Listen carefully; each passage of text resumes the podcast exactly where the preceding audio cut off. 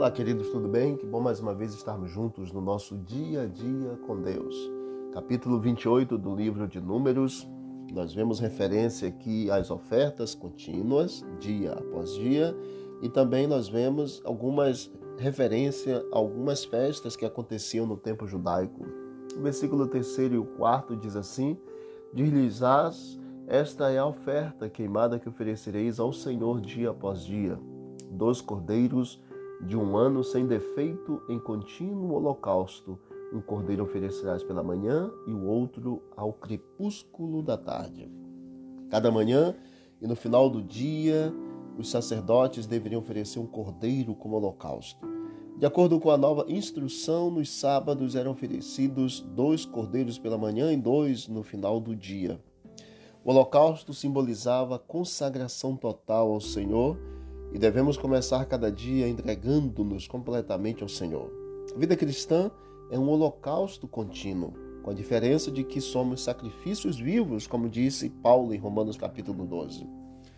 Ofertas mensais também eram oferecidas, segundo vemos aqui nos versículos 11 até o versículo 15, e essa era uma nova instrução para os sacerdotes. O povo de Israel seguia um calendário lunar e a lua nova era comemorada com alegria pela nação como um todo, bem como pelas famílias individuais.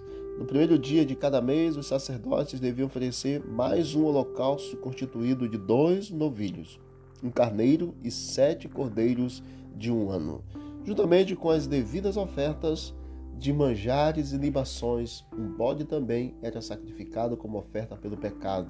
A cada ano novo ou cada novo mês, Israel deveria recomeçar ou, é, é, a trazer as suas ofertas. Ofertas para eventos religiosos anuais também eram oferecidos e a oferta também no período da Páscoa, no capítulo 28, versículo 16 até o versículo 25 e também em Êxodo capítulo 12. Essa Páscoa, ou essa comemoração, que era representada pelo êxodo de Israel do Antigo Egito e marcava o início do calendário religioso de Israel. No 14 dia do mês, o chefe de cada casa levava um cordeiro para ser imolado e posteriormente assado e comido. Mas no 15 dia, os sacerdotes deviam oferecer um sacrifício no altar, semelhantes àqueles apresentados na lua nova. Um holocausto de dois novilhos, um carneiro e sete cordeiros, além de um bode como oferta pelo pecado. Para o cristão, a Páscoa refere-se à morte de Cristo na cruz pelo pecado do mundo. O fermento é uma imagem do pecado e o povo remido de Deus deve remover o pecado de sua vida e ser um povo santo. Então, vemos aqui exatamente a Páscoa, vemos as ofertas mensais, os sacrifícios diários, ofertas para os eventos religiosos anuais e também, finalizando os versículos 26 a 30, o Pentecoste era comemorado 50 dias depois da Páscoa, contando a partir da festa das primícias, o dia após o sábado seguinte à Páscoa. O sacerdote oferecia, oferecia os sacrifícios semelhantes àqueles da lua nova e da Páscoa. E os cristãos comemoravam o Pentecostes como o dia em que o Espírito Santo desceu e batizou os santos no corpo de Cristo, enchendo-os de poder para ministrar, para evangelizar Pentecostes é o aniversário da igreja pelo batismo do Espírito Santo, a presença divina por meio do Espírito para evangelizar o povo.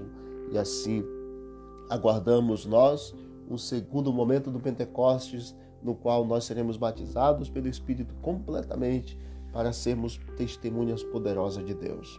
Que Deus abençoe a nossa vida e que recebamos diariamente o Pentecostes e meditemos diariamente no sacrifício da cruz pelo próprio Salvador Jesus Cristo. Vamos orar. Querido Deus, obrigado, Pai eterno, por esse momento muito especial de reflexão, de meditação, de estudo da tua palavra. Nos ajude a compreendê-la cada dia, Senhor. Que cada manhã possamos ter a presença do Senhor em nossa vida e que ao meditarmos possamos refletir naquilo que o Senhor fez e faz por cada um de nós. Batiza-nos, ó Deus, nesse dia com o teu Espírito.